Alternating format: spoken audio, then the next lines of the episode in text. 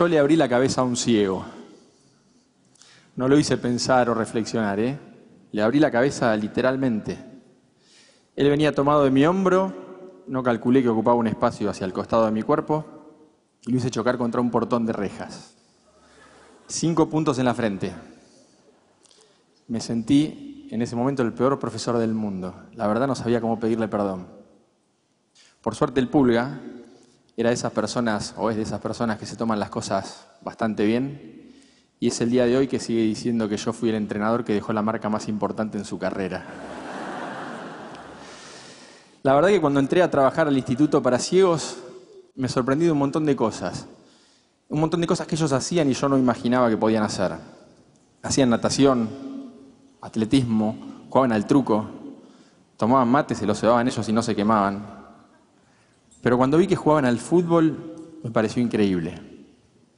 Tenían una cancha de tierra con dos arcos oxidados y redes rotas, y los ciegos que iban al instituto armaban su partidito de fútbol, igual que el que hacía yo en el potrero de la esquina de casa.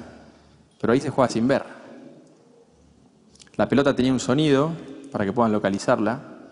Había un guía que ponían atrás del arco rival para saber a dónde tenían que patear. Y se ponían un antifaz. Había algunos chicos que tenían un resto de visión y para que estén todos igual usaban ese antifaz. Cuando entré un poquito en confianza con ellos, me animé a pedirles un antifaz, me lo puse y traté de jugar. Había jugado al fútbol toda mi vida. Me pareció más increíble todavía. A los dos segundos ya no sabía dónde estaba parado. En realidad yo había estudiado educación física porque me encantaba el alto rendimiento. Había entrado a trabajar ahí de casualidad. Mi otro trabajo era con la selección argentina de remo y sentía que eso era lo mío. Acá me costaba todo el doble. No me voy a olvidar nunca el primer día que quise hacer la entrada en calor del equipo y los puse frente a mí, tenía toda la experiencia de la selección de remo y les dije, bueno, ahora todo el mundo abajo, hice esto. Cuando levanté la vista había dos sentados, tres acostados, otros en cuclillas. ¿Cómo hago para hacer lo mismo que estaba haciendo allá, acá?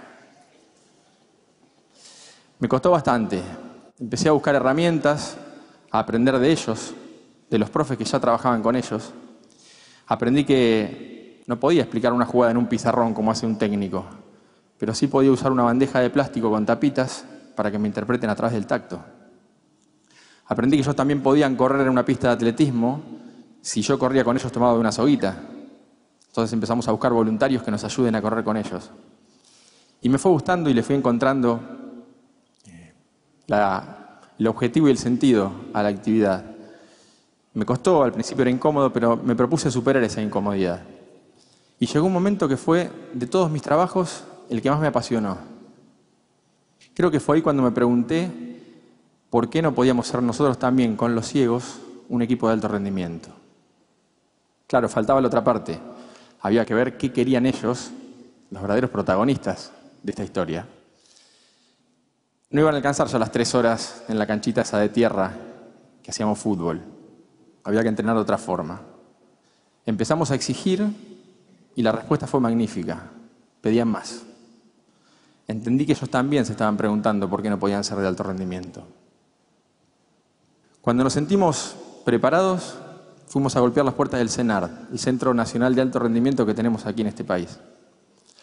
Nos costó bastante que nos abran, pero nos costó bastante más que los otros deportistas que ya entrenaban ahí nos consideren pares. En realidad nos prestaban la cancha solamente cuando ningún otro equipo la usaba y éramos los cieguitos. No sabían todos qué hacíamos ahí adentro.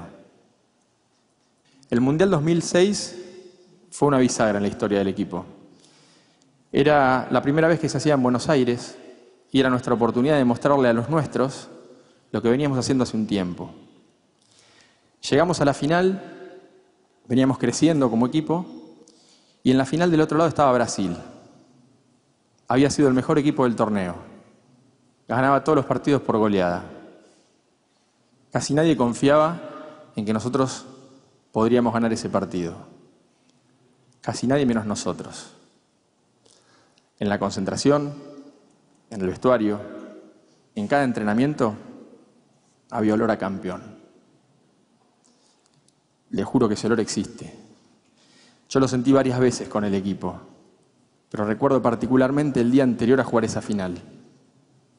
La Asociación del Fútbol Argentino nos había abierto las puertas y estábamos concentrados en AFA, donde concentraba Perón, Higuaín, Messi. Para nosotros era sentirnos una selección de verdad por primera vez. En la charla técnica el día anterior, siete y media de la tarde, estábamos en el salón y un mozo golpea la puerta, interrumpiendo la charla, para proponernos ir a una iglesia. Nos vino a invitar a ir a una iglesia. Yo trato de disuadirlo diciéndole que no era el mejor momento, que lo dejemos para otro, para otro día. Y él insiste diciéndome que por favor los deje llevar a los chicos a la iglesia, porque ese día iba un pastor que hacía milagros. Le pregunté con un poquito de miedo a qué milagro se refería, y muy suelto me dijo, profe, déjeme llevar al equipo a la iglesia, que cuando volvemos estoy seguro que la mitad ve.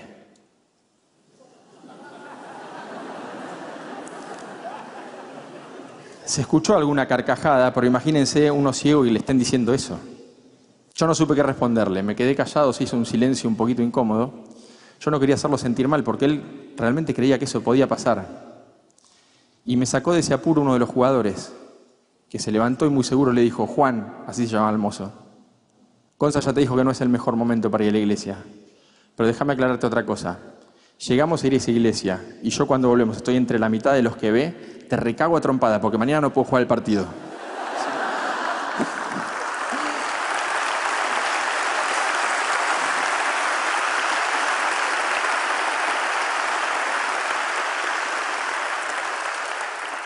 Juan se fue riéndose y algo resignado. Seguimos con la charla técnica.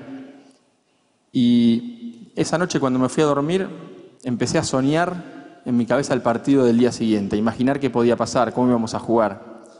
Y ahí es donde sentí ese olor a campeón que les dije hace un ratito. Porque en ese momento yo sentí que si el resto de los jugadores tenían las mismas ganas que Diego de jugar ese partido, no podíamos no ser campeones. El día siguiente iba a ser maravilloso. Nos levantamos a las 9 de la mañana el partido era a las 7 de la tarde y nosotros ya queríamos ir a jugar. Salimos de AFA y en el micro que estaba lleno de banderas que la gente nos había regalado, veníamos charlando sobre el partido y escuchábamos bocinazos y gritos de gente que nos decía, vamos murciélagos, hoy es el último día, último esfuerzo. Los chicos me preguntaban, ¿nos conocen? ¿Saben que jugamos? Había gente que iba al cenar siguiendo el micro. Llegamos y bueno, nos encontramos con un marco increíble y en el trayecto del vestuario hacia la cancha, yo venía caminando con Silvio tomado de mi hombro, guiándolo. Por suerte no había ningún portón de rejas en el camino. Y cuando llegamos a la cancha, él me preguntaba todo, no se quería perder ni un detalle. Entonces me decía, contame qué ves, contame quién está tocando esos bombos. Y yo trataba de explicarle lo más detalladamente posible qué pasaba. Entonces le decía, Mira, están las tribunas llenas, se quedó un montón de gente afuera, hay globos celestes y blancos por toda la cancha, están abriendo una bandera gigante de Argentina que ocupa toda la tribuna. En un momento me interrumpe y me dice, fíjate si ves una bandera que diga San Pedro, la ciudad donde él vive. Empiezo a buscar en la tribuna y por allá arriba veo chiquitita, blanca y pintada con un aerosol negro, una bandera que decía Silvio tu familia y todo San Pedro presentes. Se lo digo y él me dice, ahí está mi vieja, decime por favor dónde está que la quiero saludar. Lo acomodo y con su brazo le indico dónde está la bandera y con sus dos brazos él saluda hacia ese lugar. Se levantan unas 20, 30 personas a ovacionarlo y cuando pasa esto veo cómo se le transforma la cara, cómo se emociona. Obviamente me emocioné yo también, pero a los dos segundos se me hizo un nudo en la garganta. Fue raro porque sentía la emoción de lo que estaba pasando y la bronca y la angustia que no pueda él ver todo esto. Unos días después, cuando lo charlé con él y le conté lo que me había pasado, él me tranquilizó porque me dijo, Conza, quédate tranquilo, yo los vi. De otra forma, pero te juro que los vi a todos. Empezó el partido, no nos podíamos quebrar, era la final, la gente tenía que estar así como ahora, en silencio, porque en el fútbol de ciegos el público tiene que hacer este silencio para que escuchen la pelota. y había que alentar solamente cuando el partido estaba detenido. Eso sí, faltando ocho minutos para el final, gritaron todo lo que no habían gritado en 32. Desde el alma, cuando el chueco Silvio la clavó en el ángulo, gritaron ese gol de una forma increíble. Si hoy van al cenar, si pasan por la puerta, van a ver un cartel enorme con la foto de los murciélagos. Son una selección modelo del país, todos saben quiénes son en el cenar. Y después de haber ganado dos campeonatos del mundo y dos medallas paralímpicas, nadie duda que son de alto rendimiento.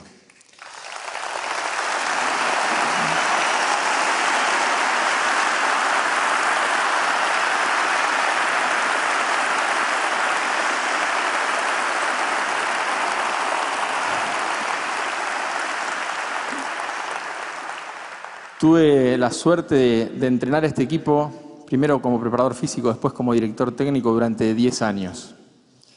La sensación que me llevé o que tengo es que recibí muchísimo más de lo que les di. El año pasado me propusieron entrenar otra selección, la de Power Chair Football. Es una selección argentina de chicos que juegan al fútbol en sillas de ruedas. Son sillas de ruedas motorizadas que manejan con un joystick porque no tienen fuerza en los brazos como para impulsar una silla convencional. Disponen como un paragolpes, como una defensa de la silla que además de proteger sus pies, les permite patear la pelota. Es la primera vez que ellos dejan de ser espectadores para ser protagonistas. Es la primera vez que sus papás, sus amigos, sus hermanos los pueden ir a ver jugar a ellos. Para mí es un nuevo desafío. De vuelta la incomodidad la inseguridad, los miedos de cuando empecé con los ciegos. Sí lo, enfrento con más experiencia.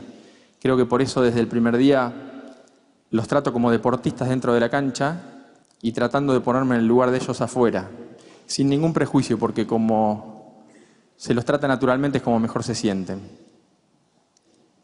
Los dos equipos juegan al fútbol, era algo impensado para ellos.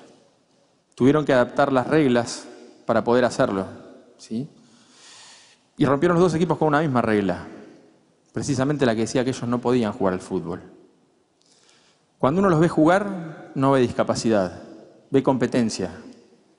El problema es cuando termina ese partido y dejan la cancha y salen a jugar nuestro partido, en una sociedad que establece reglas que los tienen muy poco en cuenta y que no los cuidan.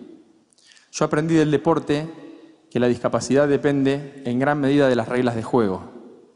Por eso creo que si cambiamos algunas de las reglas de nuestro partido, les podemos hacer la vida un poco más fácil a ellos. Todos sabemos que existen personas con discapacidad, las vemos a diario, pero tal vez al no tener un contacto directo con ellas, no somos conscientes de la problemática que enfrentan día a día, lo que les cuesta subir a un colectivo, conseguir un trabajo, bajar a un subte, cruzar una calle. Es cierto que hay una mayor responsabilidad social en cuanto respecto de la inclusión de las personas con discapacidad, pero creo que no es suficiente todavía.